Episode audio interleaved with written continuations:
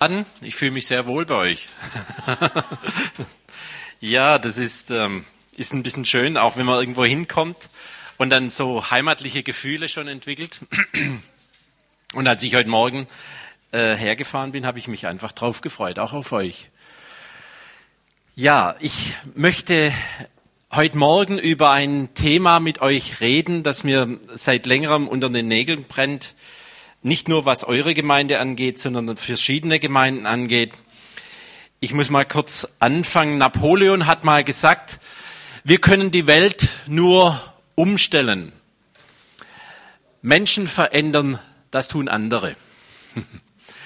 Und ich fand den bereits einen sehr interessanten Gedanken. Ich habe eine kleine Organisation gegründet, das, in dem Fall bin das ich, und das heißt Metanoia Consulting. Ja, dann ist es immer lustig am Telefon, wenn die Leute sich melden, bin ich hier richtig bei Met, Met, Met wie heißt das nochmal? und dann muss ich das jedes Mal erklären, was Metanoia Consulting bedeutet. Metanoia ist der Gedanke der Buße. Also das heißt, das ist ein qualitativer Unterschied nochmal zwischen Reue und Buße. Buße ist zutiefst der Gedanke von Gesinnungsänderung. Das heißt also Betriebssystemwechsel in unserem Herz und Sinn. Das ist das, was eigentlich Gott mit uns machen möchte. Und ich muss dazu sagen, eins der spannendsten Seminare, das ich die vergangenen Jahre, herzlichen Dank, die vergangenen äh, Jahre gehabt hatte, das ginge um das, wie sich Kulturen entwickeln.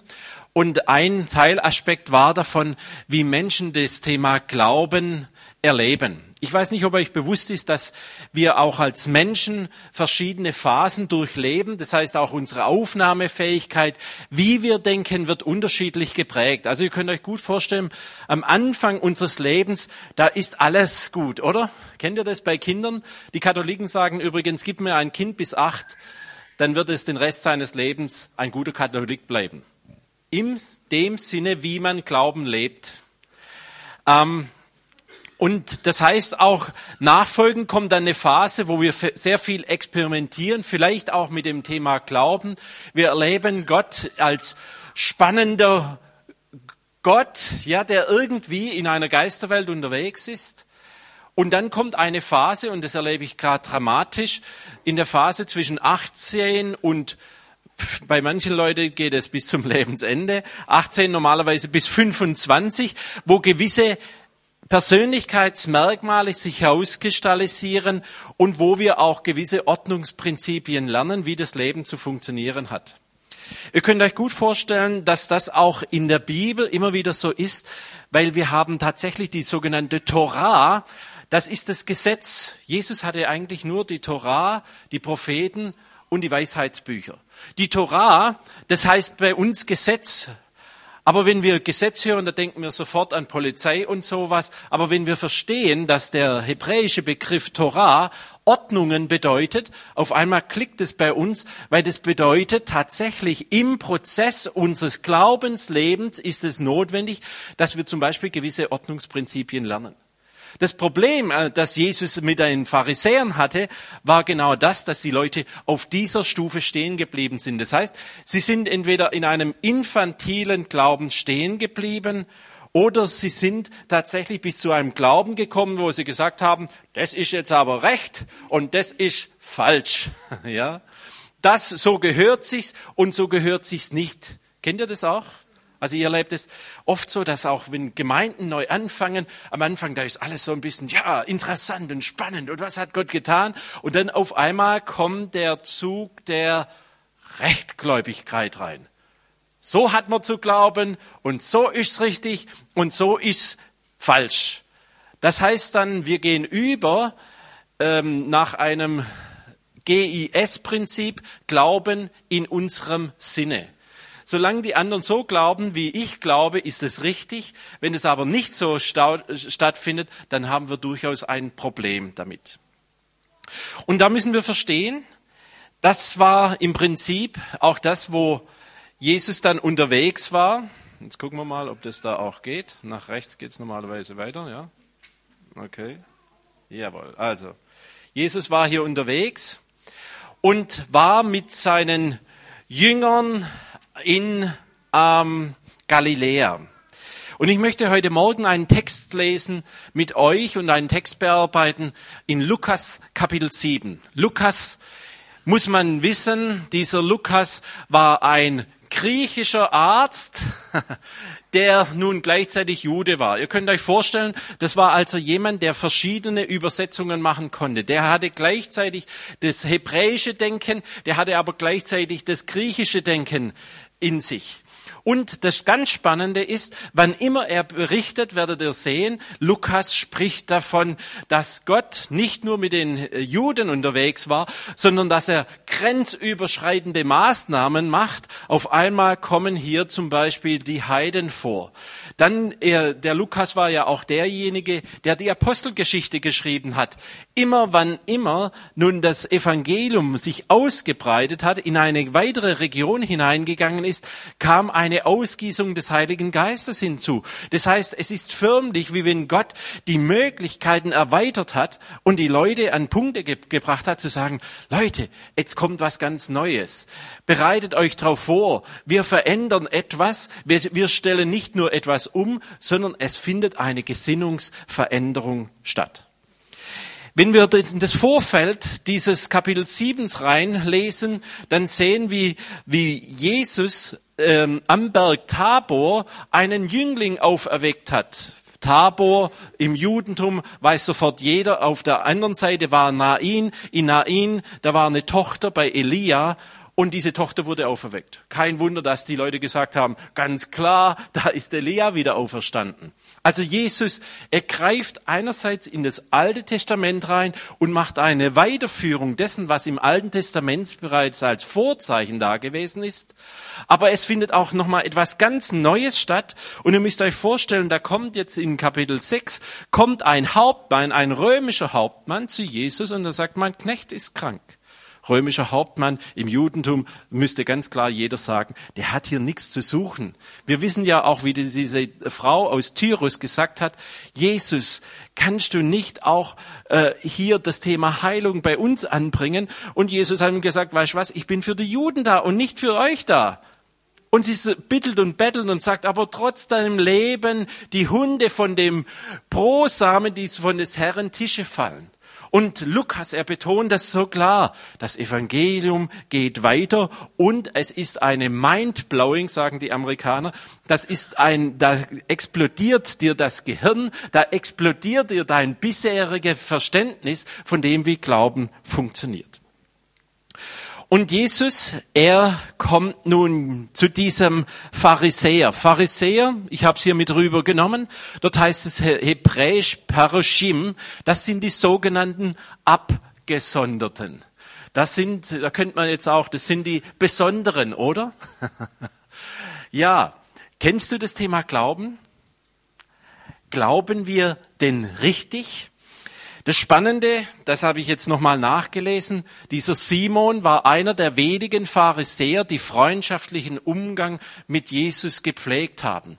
Simon war wahrscheinlich derjenige, der selber von Lepra geheilt wurde.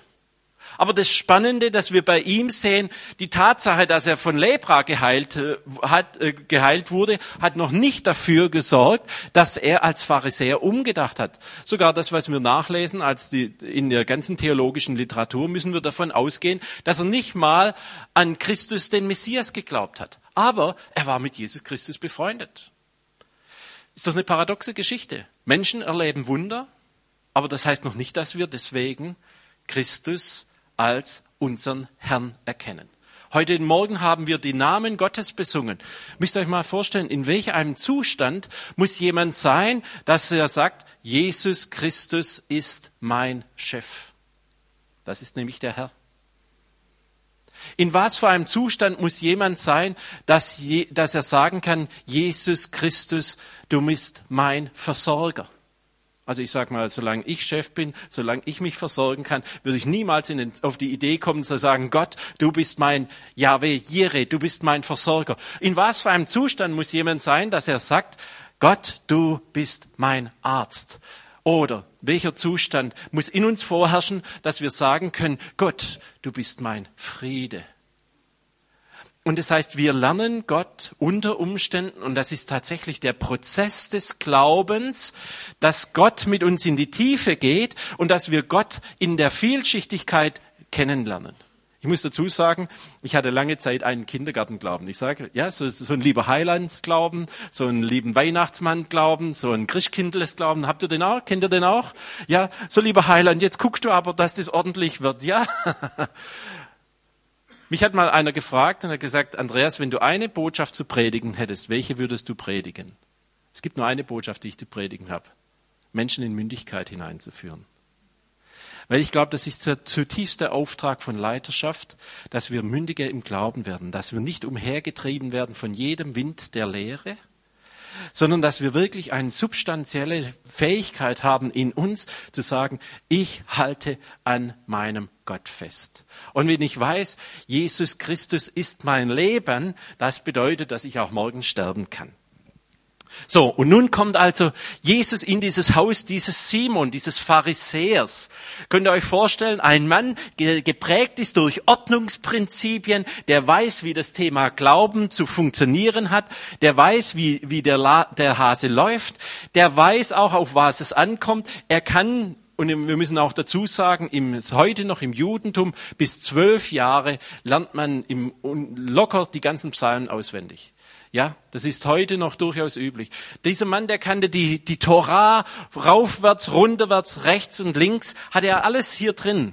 Nur die Frage ist, hat er eine Gottesbeziehung? Ja. Und dieses Haus kommt dieser Mann hinein und ich muss dazu sagen, das ist ja genau das, was Gott mit uns macht. Er sagt, das, was jetzt ein äußerlicher Glaube ist, das, was wir äußerlich bekennen, das muss irgendwann nach innen kommen. Und ich mache es immer sehr gern daran fest. Wisst ihr, wenn ich da vor dem Fernsehturm stehe, und ich glaube, ich habe das Beispiel hier schon mal erwähnt, dann gucke ich da hoch und dann denke ich, wow, ist das ein Gebäude? Aber wenn du weißt, dass dieser Fernsehturm nochmal mindestens die gleiche Ecke in der Erde vergraben hat, dann wird etwas deutlich für das, was Gott mit uns im Thema Glauben macht. Weißt du, David musste im Geheimen den Löwen und den Bären äh, überwinden. Er musste im Geheimen seine Ängste überwinden. Begegne ich dem Goliath. Und er musste im Geheimen die Dinge bewerkstelligen. Wisst ihr, manchmal neigen wir dazu, zu sagen, alles das, was in der Plattform unserer charismatischen Gottesdienste stattfindet, das ist Gottesdienst. Nein, nein.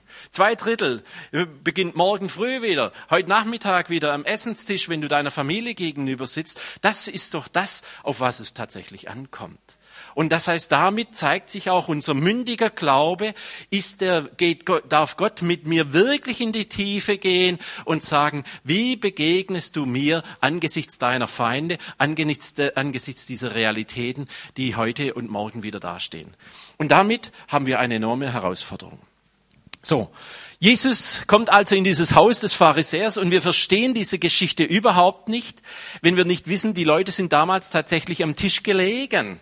Man hat das sogenannte Triclinium übernommen von den Römern. Das heißt, die ganzen Männer, die haben sich also hingelegt, der Ehrengast in der Mitte und die Frauen haben von vorne bedient.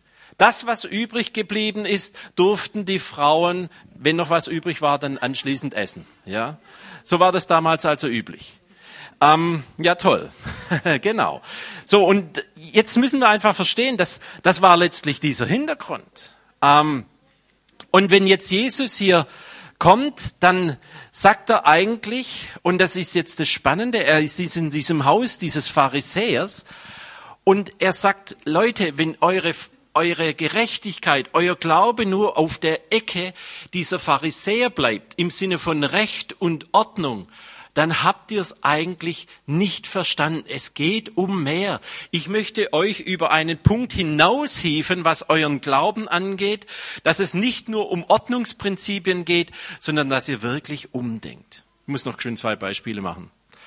Ich saß neulich einem lieben Bruder gegenüber, der wollte in eine Gemeindesitzung reingehen und hat so einen Ordner E-Mails ausgedruckt, ausgedruckt, ja.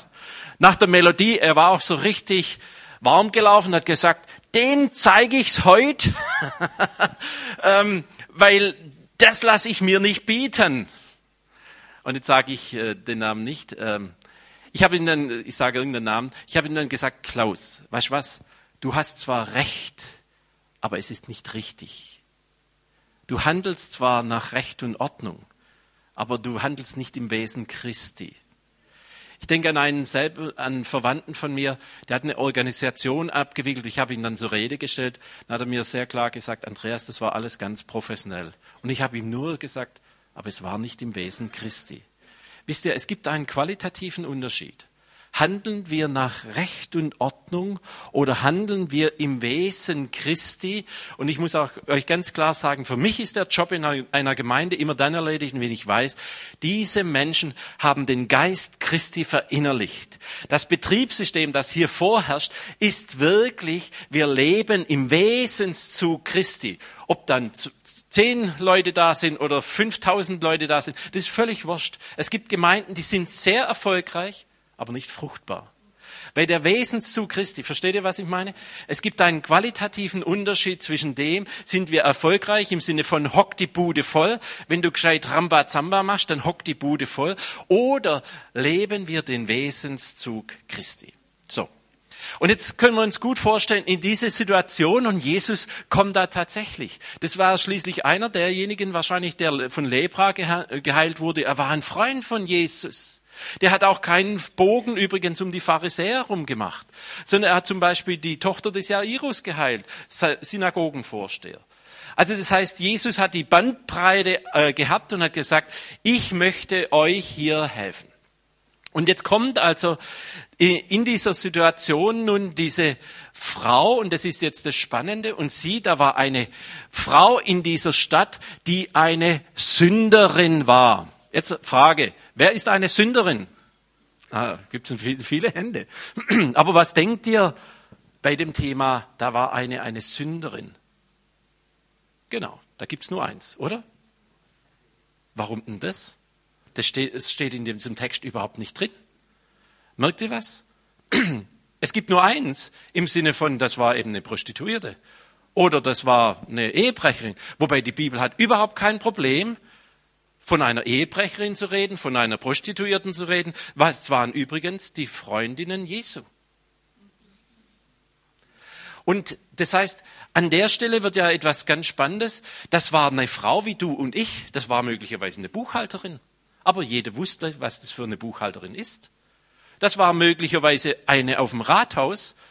Bei uns vor Ort, da hat der Bürgermeister ein Verhältnis mit seiner äh, Amtsvorsteherin angefangen. Und ihr könnt euch vorstellen, so eine Frau kommt einfach zu Jesus. Zum Beispiel. Eigentlich eine hoch angesehene Persönlichkeit. Das könnte wirklich jemand sein, ein, jemand von uns. So, und diese Frau, und jetzt kommt, gibt es hier verschiedene Punkte. Sie bringt also eine Alabasterflasche mit Salböl.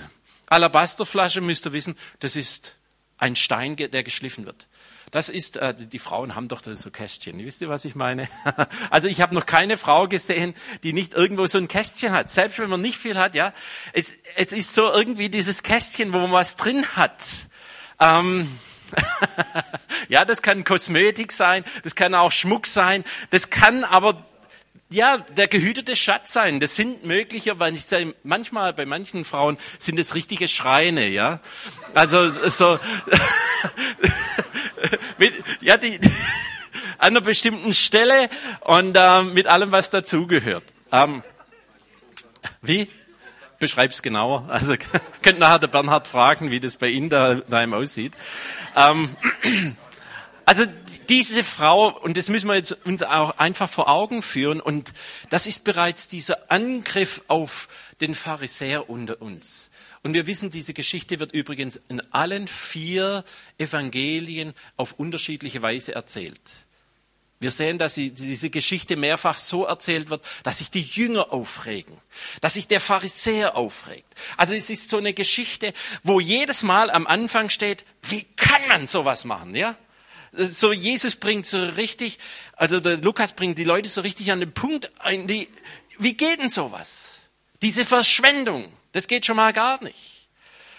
Und diese Frau, die bringt also diese Alabasterflasche mit Salböl. müsst euch vorstellen, das Ding ist locker ein Jahresgehalt. Ein Jahresgehalt. Also wir reden von etwa 20.000 Euro oder so. Und das bringt diese Frau daher. Und äh, nun zerbricht sie das und das Spannende ist, sie tritt von hinten an die Füße Jesu heran und da kommt noch etwas so rüber.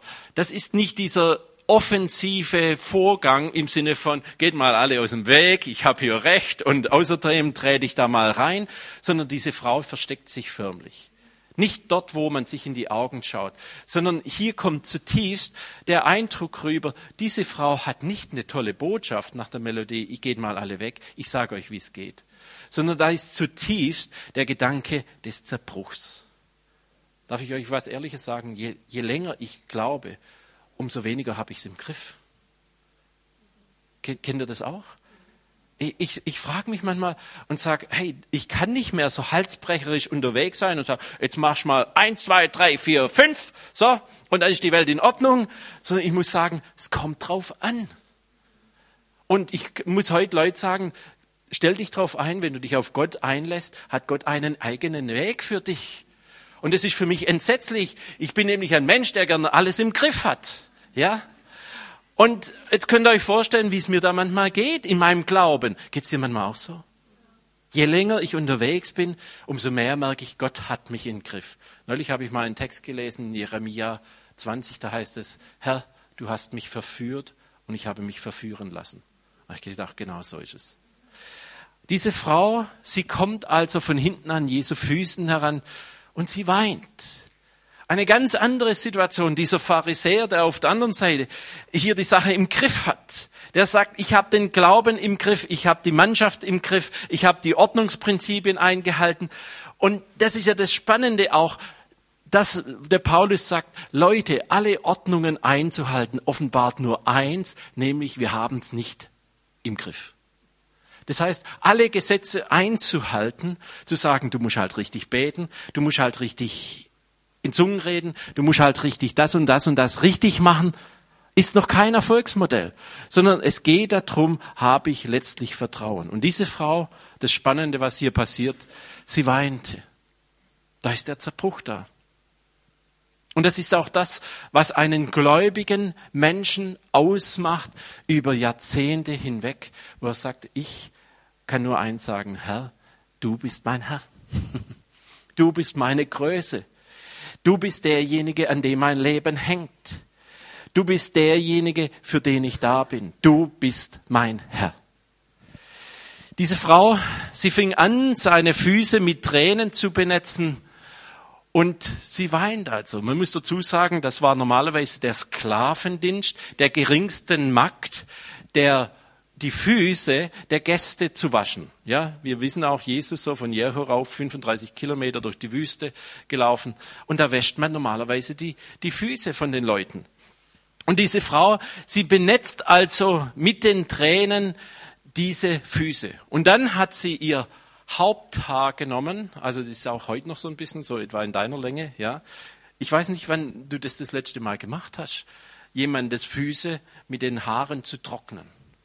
Das ist die Würde einer Frau, oder? Die Haarpracht. Also ich brauche so zwei Minuten morgens etwa. Maximal sieben Minuten brauche ich zwischen Aufstehen, geduscht und fertig, ja. ja, aber äh, könnt ihr euch gut vorstellen, diese Dame, die hat also ihre Haarpracht verwendet, das, was ihr etwas wert ist, wert ist. Und wenn wir von Opfer reden, dann ist das ein Opfer. Es ist nicht ein Almosen. Opfer geben spricht ja von der Souveränität dessen, dass wir tatsächlich herrschen über unser Eigentum. Und dass wir Herrschende sind und dass wir auch wissen, wie wir mit den Themen umgehen.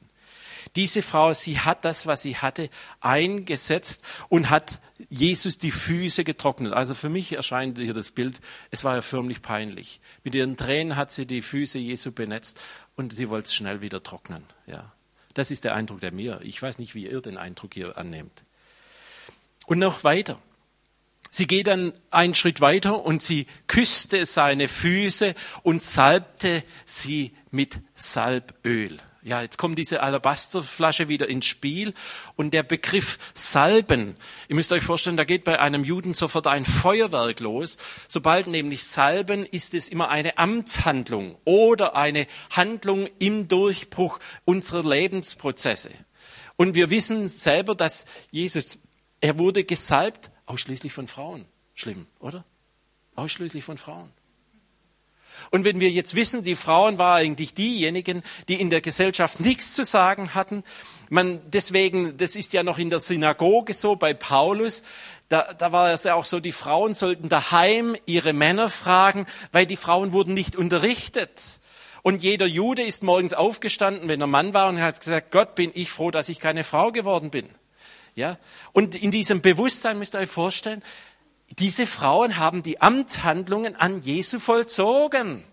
Das heißt, sie haben eigentlich Jesus zu dem gemacht, wer er war, nämlich derjenige, der gesalbt wurde als Herr und als König, der gesalbt wurde als der Gesalbte, nämlich Messias, bedeutet nur eins, Gesalbter. Und das heißt, sie haben eine, eine Wahnsinnstat vollbracht, wo eigentlich bei jedem, der dazugeschaut hat, äh, ein Feuerwerk losgegangen ist. Wie kann sowas stattfinden? Ja. Eine Frau, die moralisch gesehen wahrscheinlich Sünderin war, was auch immer das jetzt bedeutet.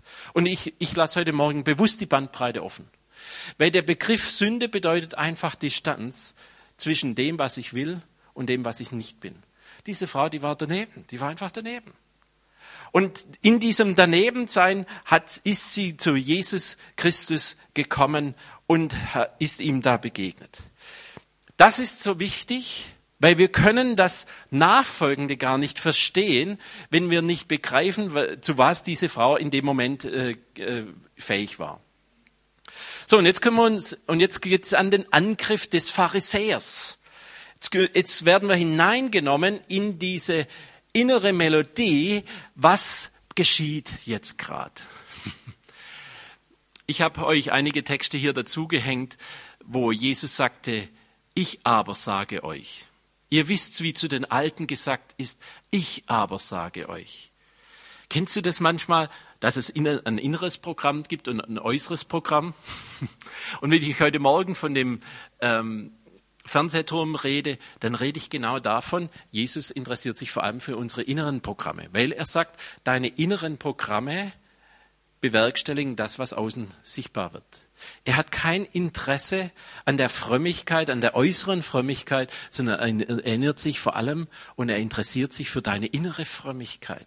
Was nützt es, wenn wir draußen toll dastehen und innerlich zerbrechen? Was nützt es, wenn wir die ganze Welt gewinnen und Schaden nehmen an unserer Seele?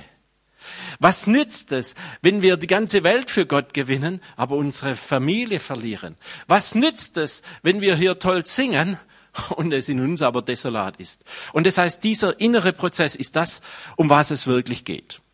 Und jetzt merken wir das so, dieser Pharisäer, der sagt, wenn der ein Prophet wäre, sowas würde ich lieber nicht denken, weil Jesus war ein Prophet, weil er hat ihn im nächsten Moment nämlich entlarvt. Das ist ja paradox, oder? Wenn der ein Prophet wäre, dann würde der der anderen mal sagen, was Sache ist. Und Jesus geht mit ihm prophetisch an seine Themen ran. Und er sagt ihm dann ganz klar, sprach bei sich selbst, wenn dieser ein Prophet wäre, so würde er kennen, wer und was das für eine Frau ist, die ihn anrührt, denn sie ist eine Sünderin. Kennt ihr das? Dass wir manchmal Jesus instrumentalisieren wollen für unsere Wertesysteme? Also dem sollte Gott es mal auch zeigen, ja? Ich kenne das dann auch in manchen Gemeinden, dann wird auch ein Gebet so gesprochen, Herr, zeige es unserer Leiterschaft oder zeige es den Geschwistern. Kennt ihr das, ja? Der sollte das dem da mal zeigen. Gibt's hier nicht. Bei euch nicht, Bernhard. Nein, ich, ich, ich finde es dann immer, ich muss dann aufpassen, dass ich das nicht anspreche. Heute, heute Morgen ist mir's rausgerutscht. Aber ist ja ein wichtiges Thema. Versteht ihr? Gott will eigentlich die Begegnung untereinander. Und wenn schon, dann brauchen wir Gott nicht instrumentalisieren. Aber dieses mentale Modell der Rechtgläubigkeit bringt genau das nämlich hervor. Zeige es ihm. Jesus, zeig's ihm. Zeig's meinem Mann. Zeig's dem anderen. Und Jesus, er antwortete und sprach zu ihm, und jetzt ist das Spannende, der hat ja gar keine Frage gestellt. Jesus antwortete dem Simon. Und er sprach zu ihm, Simon, ich habe dir was zu sagen. Und jetzt greift Jesus in dieses Modell hinein, wo er sagt, das könnt ihr auch nochmal nachlesen in Matthäus Kapitel 18, wem viel vergeben ist, der liebt auch viel. In Matthäus Kapitel 18 spricht es davon, da ist, hat einer 30 Millionen Schulden und einer hat 30 Euro Schulden, ja.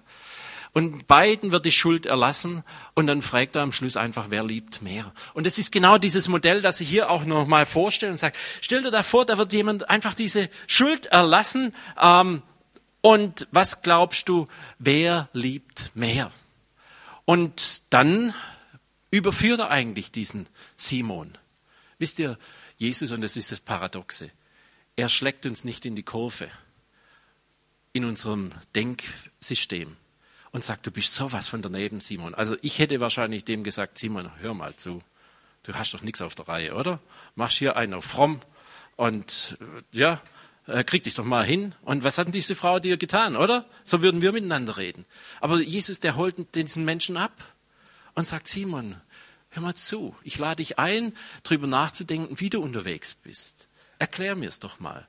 Wie bei einem David, der mir gesagt hat, da hatte einer tausend Schafe und einer hatte nur ein Schaf und jetzt kommt der her und bringt den Kerl um, der nur ein Schaf hat. Und der David überführt sich auch selber. Das macht Gott manchmal. Kennst du das, dass manchmal unsere Rechtgläubigkeit uns überführt? Wisst ihr, ich, ich muss mal erschrecken, wie trefflich Gottes Mühlen malen. Ich habe schon Geschwister erlebt, die haben den Stab über andere gebrochen, weil deren Kinder nicht richtig funktioniert haben. Und so jemand dürfte doch nicht ältester sein. Und dann selber kommt der eigene Zerbruch um die Ecke. Kennt ihr das?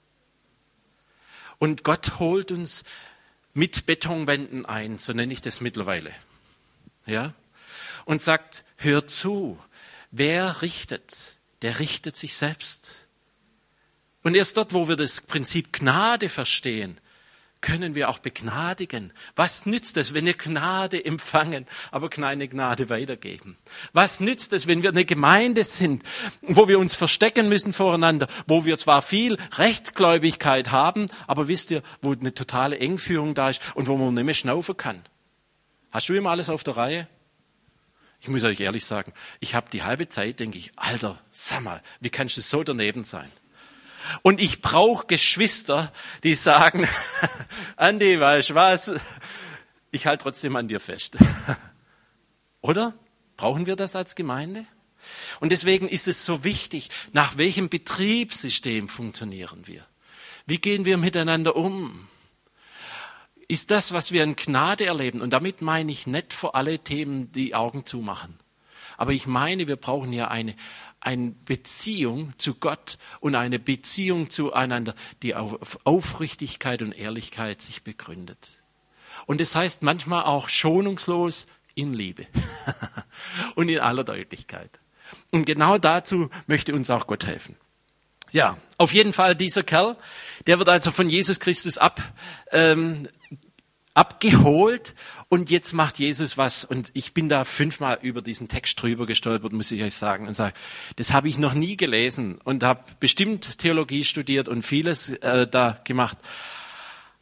Aber Jesus, er holt nun diesen Menschen und sagt, guck dir diese Frau an. Wann immer Jesus sagt, sieh mal, dann muss man sagen, aufpassen jetzt. Das heißt eigentlich Obacht. Aufpassen. Stell dich aufrecht hin, guck mal, was hier abgeht. Guck mal diese Frau an. Hey, Simon. Und jetzt, jetzt kommt schon die Watschen, oder? Jesus kann schon auch austeilen. Weil du musst dir vorstellen, er weiß also Gastfreundschaft im Orient ist ein Kulturgut, das gibt's sonst gar nicht. Also wenn du bei einem König eingeladen bist und du hast gerade einen Gast bekommen, kannst du diese Einladung absagen. Du sagst einfach, ich habe einen Gast bekommen. Weil das Gastrecht und die Gastfreundschaft so weit oben ist. Wir haben das in unserer Kultur leider verloren. Also dieser Mann, der spricht nun zu Jesus und er sagt, siehst du diese Frau? Und jetzt greift er vollkommen ins Nähkästchen und sagt, Alter, wenn du schon das Thema Ordnungsprinzipien auf der Reihe hättest, dann hättest du wenigstens hier deine Ordnungsprinzipien durchgehalten, oder? Und er sagt, kein Wasser. Es gab kein Wasser für meine Füße. Sie hat aber ihre, mit meine Füße mit ihren Tränen benetzt. Es gab keinen Kuss zur Begrüßung. Der Kerl, der wurde möglicherweise von Lepra geheilt und da gab es keinen Kuss zur Begrüßung. Sagt übrigens Jesus, hat kein anderer sonst drumherum gesagt. Das heißt, Jesus geht weiter und du hast mein Haupt nicht mit Öl gesalbt, denn Salböl wäre zutiefst ein Ausdruck von, das ist mein Ehrengast. Und noch weiter. Und er sagt dann noch, deswegen sage ich dir, ihre vielen Sünden sind vergeben. Und ähm, das ist die, die Botschaft hier ist so dramatisch, weil ich rede jetzt heute Morgen nicht über euch, ich rede zu mir gerade. Ja?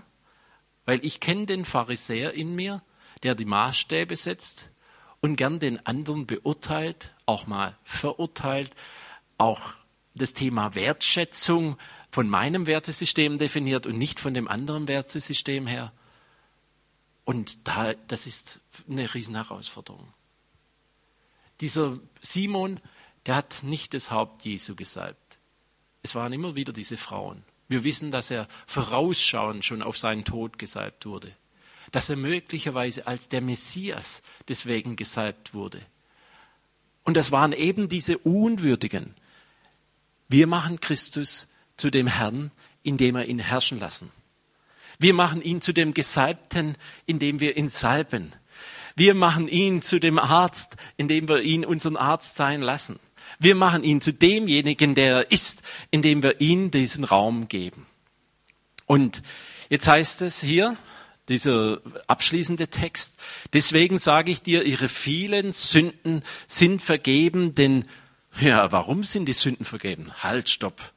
Jetzt muss ich dazu sagen, Soteriologie, das ist das Kerngeschäft eines Predigers. Vergeben wird nur aufgrund von Blut. Richtig? Laut dem Judentum. Und der Frau, ihre Sünden werden vergeben. Warum?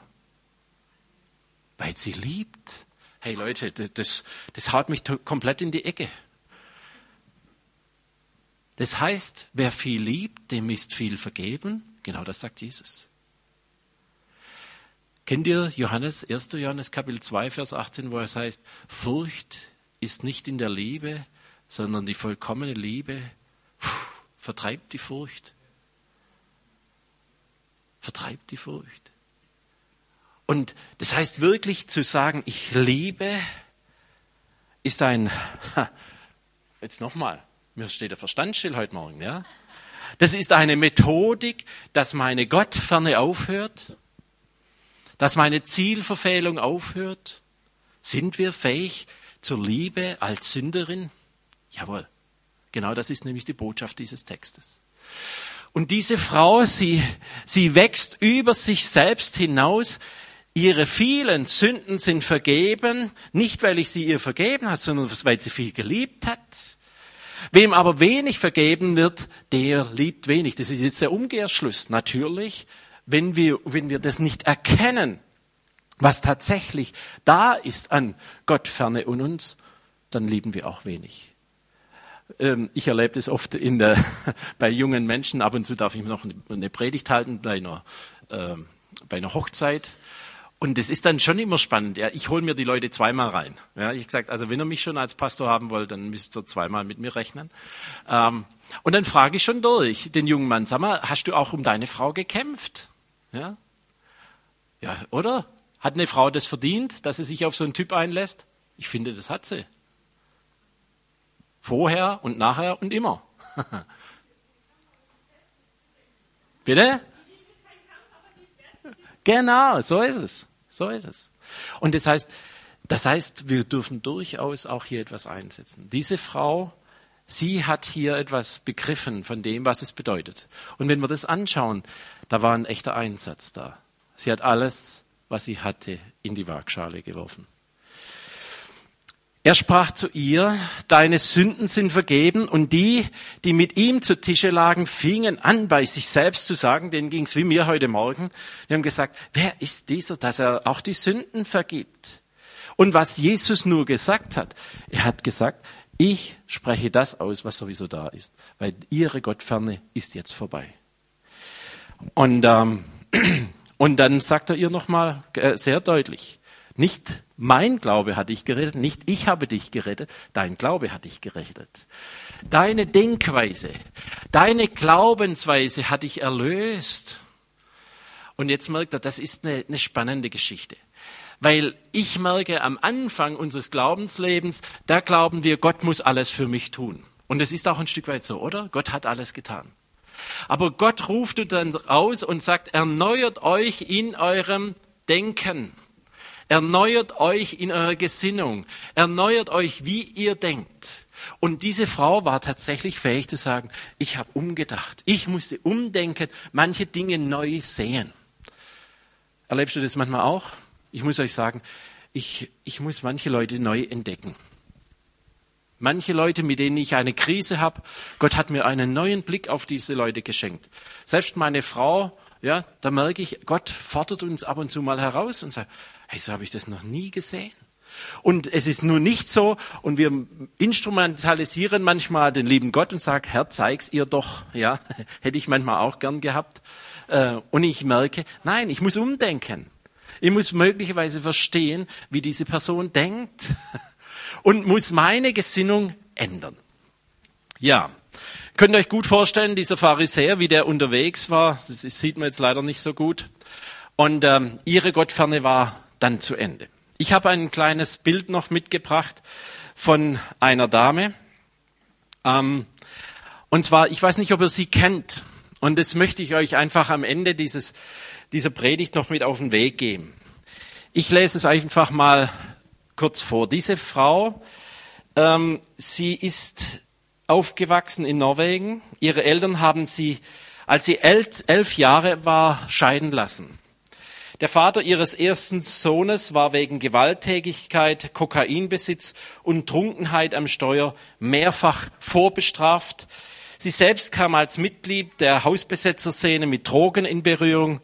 Sie bewegte sich in einem Milieu, in dem zahlreiche Grenzen ausgetestet und überschritten wurden. Und ähm, es geht, man geht auch davon, dass sie selbst in Kokainbesitz war. Sie selbst hatte dann ein erstes Kind mit in die Ehe gebracht und sie wurde dann von dem König von Norwegen gefragt, ob sie ihn nicht heiraten würde. Und ich, ich fand diesen Text so wunderschön, weil er für mich ein bisschen das ausdrückt, um was es eigentlich geht. Wenn wir davon reden, dass wir Menschen zu Gott bringen, geht es um die Wiederherstellung der Gott-Ebenbildlichkeit. Das heißt, dass wir eine königliche Priesterschaft gemeinschaftlich sind und dass wir den anderen sehen als ein König und eine Prinzessin. Diese Sünderin kommt in den Palast und dieser Mann hat dann über sie gesagt an der Hochzeit, du bist keine gewöhnliche junge Frau sondern du bist ein außergewöhnlicher Mensch, du bist außergewöhnlich aufgeschlossen, ehrlich, außergewöhnlich engagiert, du hast eine große Wellenstärke, du bist sehr mutig.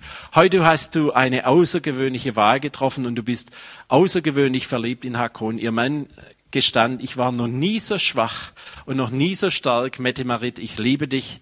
Das war dieser König, der das zu ihr gesagt hat. Wisst ihr, vor etwa sechs Wochen saß ich einem Mann gegenüber, und ähm, der ist sehr verantwortlich für einen großen Bereich in einer Firma. Und ähm, ich habe dann mitgekriegt, dass er so in einer, in einer Klosterschule groß geworden ist. Und er kannte das Thema Rechtgläubigkeit. Und ich, ich habe dann einfach gesagt, ja, wissen Sie, ich, ich bin halt auch hobbymäßig noch so ein bisschen unterwegs in dem Thema, so sage ich das dann immer. Ähm, und dann ähm, habe ich ihm gesagt, ja, es geht um die Wiederherstellung der Gott-Ebenbildlichkeit in uns Menschen. Gott möchte, dass wir Augenhöhe mit ihm einnehmen. Und dann ist der Mann in Tränen ausgebrochen, mitten im Gespräch. Es ging eigentlich um einen, um einen großen Prozess, den ich da abstimmen musste. Er sagt, das ist mir noch nie passiert. Aber wissen Sie was? Ich wurde von dem Klostervorsteher mit dem Schlauch geschlagen, wenn es irgendetwas gegeben hat, was ihm nicht gepasst hat. Und das war für mich so ein Bild von dem, wo ich sage, vieles von dem, was wir auch an Glauben leben, hat sehr viel mit dieser Rechtgläubigkeit zu tun. Und wo haben wir den Raum der Gnade, wo Menschen kommen dürfen, hinzutreten in diesen Raum der Gnade? Wo sind unsere Tränen, die die Füße Jesu benetzen? Wo sind meine Haare? Meine sind etwas kürzer, ja. Wo sind deine Haare, mit denen du die Füße Jesu trocknen willst? Und oft steckt tatsächlich der andere, in dem anderen steckt ein Stück von Jesus drin. Und ich wünsche mir und uns als Gemeinde, dass wir genau das leben. Dass wir etwas von dem verstehen, was es bedeutet, tatsächlich gläubig zu sein. In dem Sinne, wie Jesus es gemacht hat. Amen. Ich möchte noch für euch beten. Lieber Herr, ich danke dir für diesen Morgen. Herr, und du, du holst mich ab und zu ab und du holst mich auch rein in die Verborgenheit. Dein Wort spricht von einer verborgenen Hand, wie wenn du die unter deinem Mantel hast. Dort stiehlst du uns weg, dort nimmst du uns hinein und du guckst mir tief in die Augen und du sagst, Andi, wer bist du wirklich? Herr, wenn wir heute Morgen an diesen Simon denken, der von Lepra geheilt wurde. Herr, es gibt so unendlich vieles, was du an uns getan hast, das wissen wir, Herr. Aber es gibt auch in uns einen kleinen Pharisäer, den entdecke ich immer wieder, diesen kleinen Andi, der auch den anderen sieht, wie du ihn nicht siehst. Herr, und da bitte ich dich, dass du das ganz neu in uns wachrufst, was diese Sünderin in sich hatte, nämlich diese vorbehaltlose Liebe, diese Hingabe an dich und diesen Geist Christi, Herr, und Heiliger Geist, ich bitte dich, dass du deinen Geist, dass du dich als dein, den Geist Christi neu in uns offenbarst. Dass wir in dem Geist Christi miteinander umgehen. Dass wir in dem Geist Christi Gemeinde bauen. Denn letztlich bist es du, der seine Gemeinde baut. Herr, wir sind Handlanger. Und als diese deine Handlanger möchten wir gern sehen, was du tust. Auch in mir, an uns, auch an diesem Tag, im Namen Jesu. Amen.